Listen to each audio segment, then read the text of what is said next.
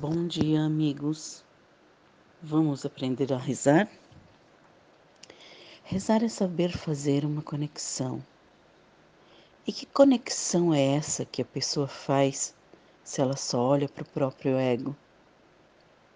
Não é possível criar um campo de energia amplificado se os pensamentos e intenções estiverem apenas concentrados nas frases meu filho, minha vida, meu emprego, minha família, meu marido, minha sogra, meu dinheiro e assim vai.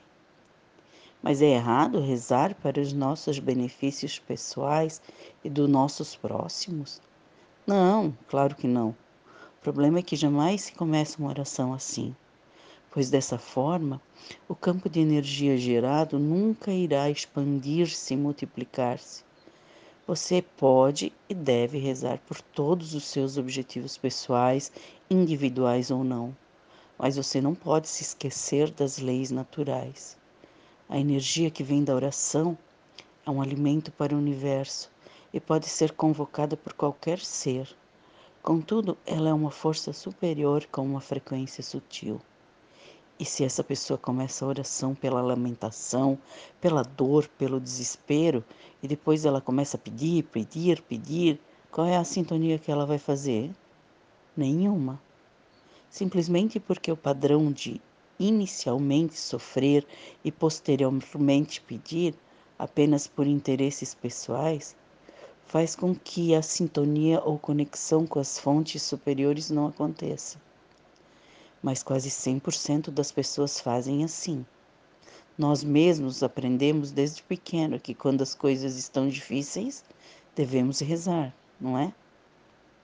A oração das pessoas alimenta o campo energético sutil do planeta, assim como as emoções desenfreadas, os sofrimentos, as dores e as guerras.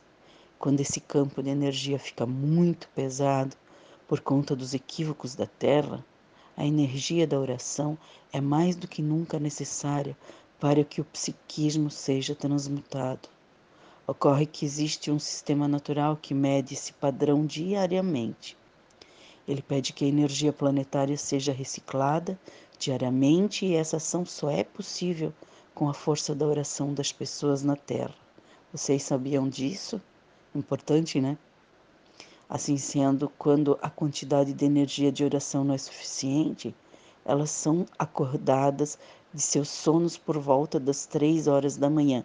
Quantas pessoas aí, ó, no grupo que acordam durante a madrugada? Inclusive eu já acordei muitas vezes. Mas é com o intuito que façam uma oração para a faxina energética do psiquismo planetário. Interessante, né? E nesse caso, a pessoa precisa fazer uma oração simples não precisa ser oração decorada, oração de horas. Ai, dez minutos eu acho que vai. E tudo se resolve para ela, para o planeta e para o povo lá do céu. É muito importante. Então ela volta a dormir. O fato é que se ela soubesse fazer uma oração conectada antes de dormir, ela não seria acordada às três da manhã para fazer essa oração para rezar pois a sua lição de casa estaria feita. Então vamos lá, como é que é essa oração? Passo 1. Um, elevação. Respire fundo várias vezes. Bem fundo. Quando eu digo respirar fundo, é fundo mesmo, bem fundo e os dois pulmões. Então concentre-se em tudo pelo que você é grato. Agradeça a dádiva da sua vida Agradeça a bênção da sua família, a saúde, o seu trabalho, seus animais de estimação. O segredo aqui é você se envolver em um sentimento genuíno de gratidão por tudo. Eu sei que nem tudo na vida é alegria. Temos as mazelas das nossas vidas, mas nessa etapa você não deve ficar se lembrando do que é ruim, não deve ficar se lamentando do que não está bom na sua vida. O seu foco é as coisas boas que a sua vida lhe trouxe a gratidão. Eu sou grato. Passo 2: conexão. Agora que você relaxou com as respirações profundas, que elevou o seu sentimento de gratidão, direcione uma intenção para que a energia da oração seja oferecida para todas as pessoas que rezam, todas as pessoas que rezam também como você. Você não precisa saber quem são as pessoas que rezam, onde elas estão, que horas elas rezam, nada disso importa, mas apenas que você direcione a sua intenção para que a força da oração e da sua oração alimente com bênção a conexão de todas as pessoas que também rezam. Passo 3. Ajuda ao mundo. Agora você coloca uma intenção desejando que a energia da oração, que está ampla e conectada, seja oferecida para todas as pessoas e situações do mundo que você quer enviar. Envie a intenção da oração para os líderes religiosos, sociais, políticos.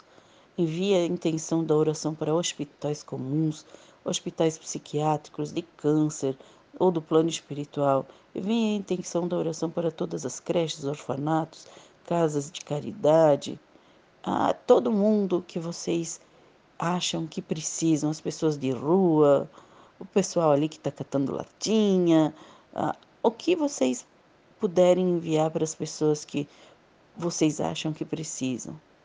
Envie a intenção da oração para todas as zonas de refugiado ou regiões de guerra, para esse essa situação que nós estamos passando agora desse vírus, para tudo se resolver. Envie a intenção da oração para regiões que sofrem de catástrofe, tragédia. Siga a tua intuição. Envie a sua intenção da oração para as pessoas e situações. E o, e o passo 4, eu mereço. Agora direcione a sua energia de intenção da oração para os seus projetos de vida, para os seus sonhos, sua família e suas realizações. Fique à vontade para dedicar-se essa energia, focando em tudo que você acha que precisa. Você também pode enviar energias elevadas para pessoas próximas que você acha que precisam de ajuda bem como para lugares e animais de estimação.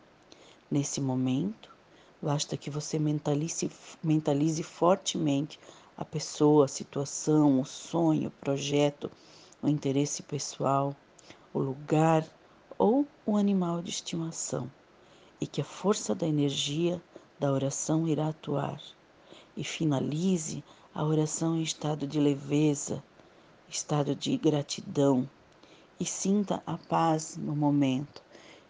Sinta-se envolvida por esse estado de graça.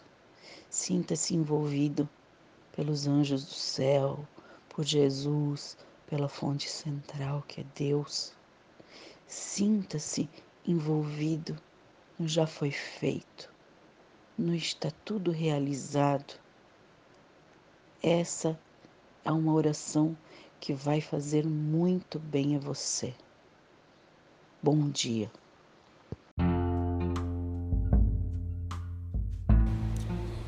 O tempo passa e a gente aprende a se calar, não o silêncio do conformismo, mas o silêncio da sabedoria. A gente aprende que cada pessoa só é capaz de doar aquilo que tem e o que sente. E não podemos sair por aí cobrando gestos e atitudes dos outros, não existe essa necessidade ou urgência de agradar os outros. A gente se cobra menos e cobrando menos tira muito peso dos nossos ombros. Conversa com Deus com muito mais intimidade. Entende que quem quer fica, simplesmente fica. E o que o nosso querer muitas vezes não significa nada diante da vontade do destino. A gente amadurece uma hora ou outro, a gente aprende isso tudo e um pouco mais.